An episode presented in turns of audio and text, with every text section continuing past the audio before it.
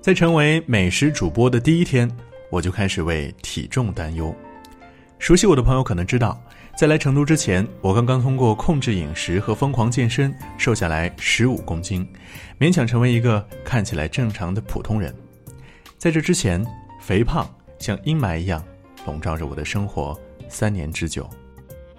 人胖到一定程度，就会忘记自己胖的这个事实。照样自拍，照样合照，然后熟练的把照片的瘦脸级别开到最大。当朋友圈不明真相的群众留言问你是不是瘦了，还会假装客气的说：“哎呀，稍微 P 了一下。”按理说，成功瘦下来的人应该是自律的典范，但后来我发现，大多数陷入暴饮暴食的人，往往都有减肥的经历，而暴食的欲望恰恰来自饮食的节制。个大胖子，你吃了那么多还要吃蛋糕、薯片、炸鸡和三明治，那样你不爱吃？吃吃吃！嘿，你们不懂胖子的事，吃饱了才有力气减掉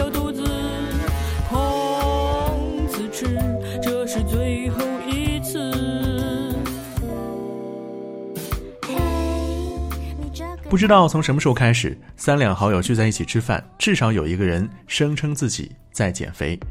成年人的世界没有什么是容易的，除了长胖。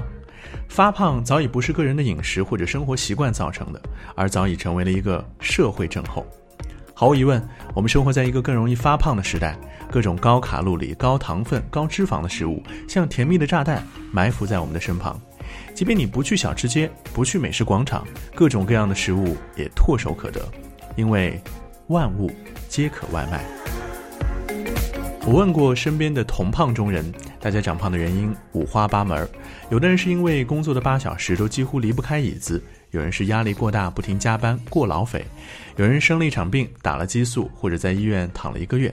但更多的朋友都是在不知不觉之间缓慢而迅猛的胖了起来。还有人是幸福胖。但我想说，肥胖本身就是幸福的天敌，糖尿病、高血压、心脑血管疾病等各种疑难杂症，几乎毫无例外的和肥胖脱不了干系。而对于正在寻找职业机会、正应该体会爱情的年轻人来说，肥胖常常让他们提前出局。更重要的是，自卑的种子深深的埋进了每一个胖子的心里。各位亲爱的朋友。本人在此郑重的宣布，第六次郑重的宣布，我要减肥了。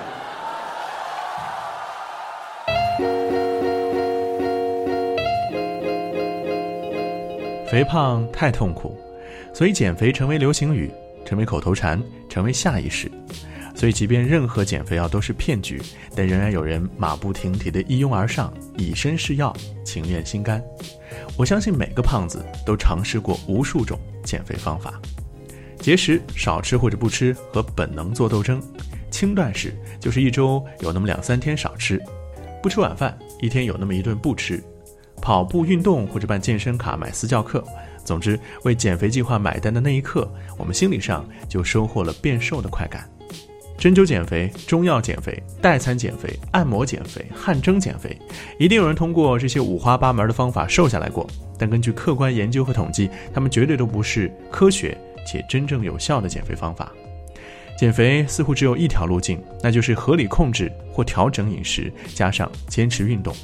虽然这不是一期减肥方法的科普，但我还是愿意和你稍微展开说一下。我们先说饮食。以减脂为目的的饮食经历了漫长的发展历程。回顾整个发展历史，人们对减脂饮食的看法主要经历了四个阶段和三次改变：从控制脂肪摄入到控制热量摄入，再到控制食物种类。当下还出现了控制饮食时间的研究和讨论。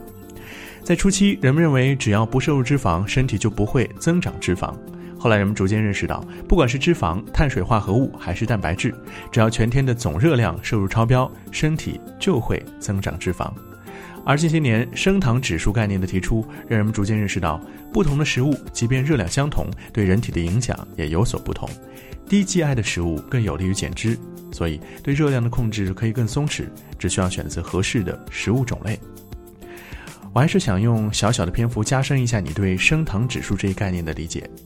碳水化合物分为快速吸收碳水和慢速吸收碳水，前者的升糖指数高，后者的升糖指数低。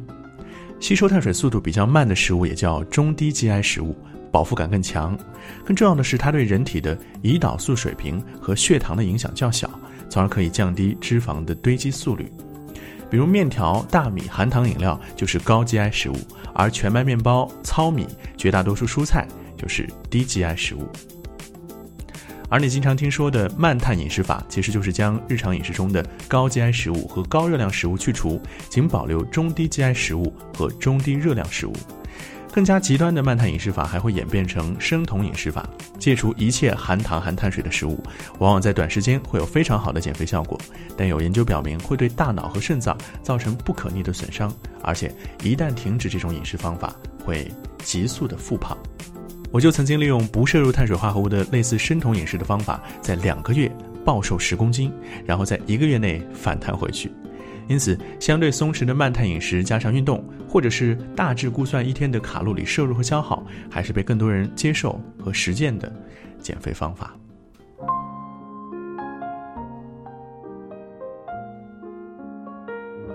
至于运动，我有过无数次的尝试、开始和放弃。但令我自己也没想到的是，从今年三月逼迫自己开始的朋友圈每日运动打卡，已经坚持了二百零九天，没有中断过。要想收获好的减脂效果，简单说就是低强度的有氧训练比较好上手，后期应该结合无氧力量训练来提高基础代谢率。另外，高强度间歇运动有非常高效的减脂效率。但我觉得对大部分人而言，动起来并且坚持动起来是最艰难也最重要的开始。只要每天坚持往操场或者健身房跑，哪怕跟着操课乱蹦乱跳，或者在跑步机上笨笨的跑，都会有看得见的变化。而当你坚持两周、一个月，更科学高效的运动方法会自然浮现在你的面前。第二套全国中学生广播体操，时代在召唤。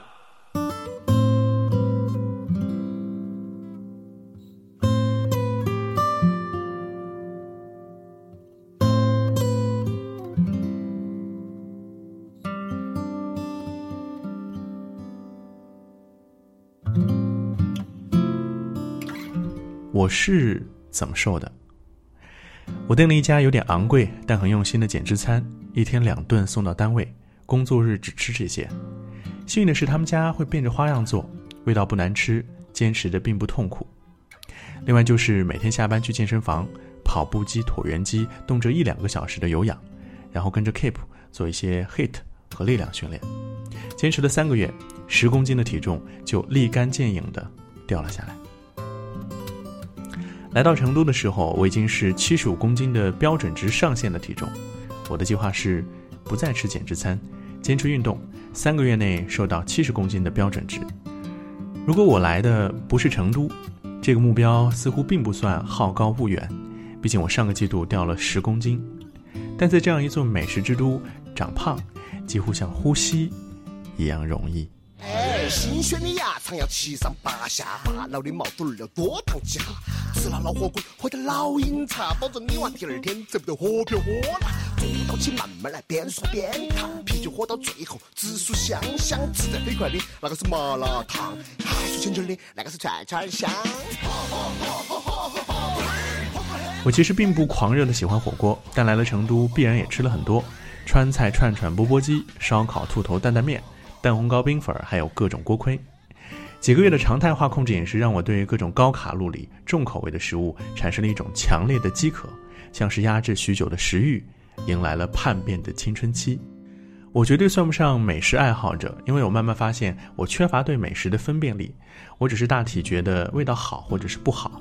而且，如果要拍短视频介绍一样食物，除了香辣、入口即化、Q 弹劲道之类的老套词汇，我也讲不出什么新鲜诱人的东西来。我顶多算得上贪吃的人，享受咀嚼，享受狼吞虎咽，享受把胃塞满的快感。美食家那种细细品味、吃得出火候和食材或者香辛料，对我来说特别的遥远。我的贪吃还表现在对食物分量、食物种类和佐食饮料的要求等方面。不知道是从什么时候开始，我吃饭或者点外卖绝对不会点小份儿，因为经验告诉我，大小份儿价差很少，分量却差很大。点大份儿往往更划算，还能更过瘾。第二，我开始不满足一餐只吃一种食物。比如在商场负一楼的美食广场，点了一份盖饭之后，我一定会再去别的窗口买一份炸鸡、几串烧烤或者是凉皮。即便是外卖，我也会点一点店家的小吃，好像一次吃到不同口味的不同食材，才能心满意足。第三，吃饭常常要配饮料，这是一个特别坏的习惯。有奶茶店就买一份奶茶，没有奶茶店就点一份店铺的自制饮料。如果都没有，王老吉、豆奶和雪碧总会选一个。如果没有喝到饮料，饭后一定要再来一袋酸奶。我开始忘记八分饱是一种什么样的感觉，因为我每一顿都会吃得很饱。更糟糕的是，只要那种未被填满的感觉消失，我就会默认为自己饿了，可以继续进食。我非常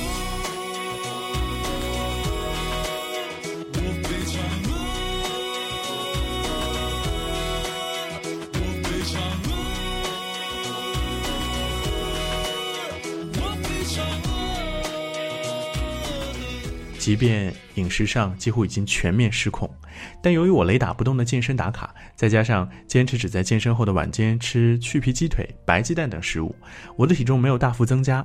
如果连续几天运动消耗量都超过一千大卡，体重还会小幅下降。这种一边运动一边狂吃的平衡，终于在我开始正式上班后被打破。由于直播时间在下午，我每天晚上九点才能下班，上班时间的调整打乱了我的生活节奏。首先，我开始放弃早起，早饭开始不规律。其次，我的健身打卡必须在下午上班前进行，运动时间被缩短。最重要的是，即便六点直播前我吃过晚餐，但九点下播后的我总是饥肠辘辘。从用玉米红薯果腹，到吃两个去皮鸡腿，再到烧烤锅盔串串香，我的心理防线彻底被击溃。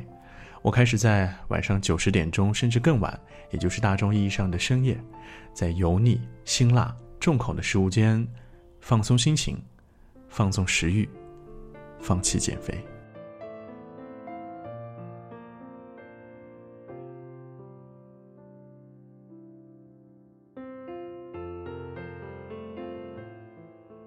如果每天晚上和朋友在一起喝酒吃肉，放纵食欲，就能被戴上增进友谊甚至是重感情的帽子。但我几乎每个大吃大喝的夜晚，都是独自一个人。蒋方舟曾在《东京一年》里写道：“我还是无法克服一个人吃饭的羞涩。虽然我早已习惯一个人吃隆重的晚餐，但走进人头攒动的烧烤摊、串串店，还是会被服务员夸张并且响亮的‘欢迎光临，先生几位？’哦，一位啊，诸如此类，弄得有点不好意思。最钟爱的是一份深夜的烤鱼，要点六十八元一条的钳鱼。”分量不大，但没有刺，而且脂肪少，蛋白质高，吃得过瘾又心安。我还爱吃路口的那家锅盖面，面块瓷实，汤汁鲜美，把爱吃的肥肠替换成牛肉，脂肪少，蛋白质高，吃得放肆又踏实。在每一个辛苦后期待被犒劳的夜晚，我游走在回家的路上，不知道什么时候就会鬼使神差地钻进哪一家小店。之前说的什么低 GI 高 GI，什么深夜不进食，早已飞到九霄云外。这样下来，体重自然水涨船高。但好在我每天的健身打卡从未停歇，所以增幅并不可怕。看起来我还维持着初来成都时的减肥成果，但心底那种隐隐的恐惧，告诉我不能一直这样。我也试图分析自己暴食的心理根源。一方面是成都重口味的美食对舒缓压力和疲惫的确奏效，内心容易产生依赖；另一方面，过去长时间的饮食控制让我产生了报复心理，一旦心理防线被击溃，就开始破罐子破摔。更重要的是，我发现自己的内心缺乏充实的感觉，我有强烈的欲望想通过进食来把自己填满。另外还有一个小借口，住在春熙路的我，回家的路上，餐厅、饭馆和美食摊儿实在太多了。事实上，来成都四个月，一边减肥一边暴食的现状仍然没有得到改变。我也不知道有什么好的办法，我只是记录下这样一个阶段，把我的困惑和懊恼写下来，提醒自己尝试重新看待自己和食物和身体的关系。但改变是必须的，因为我真的体会到，瘦下来的日子是多么的美好。关于享受美食和控制体重，你有什么好办法吗？我是鸡哥，你可以在留言里告诉我。下次见。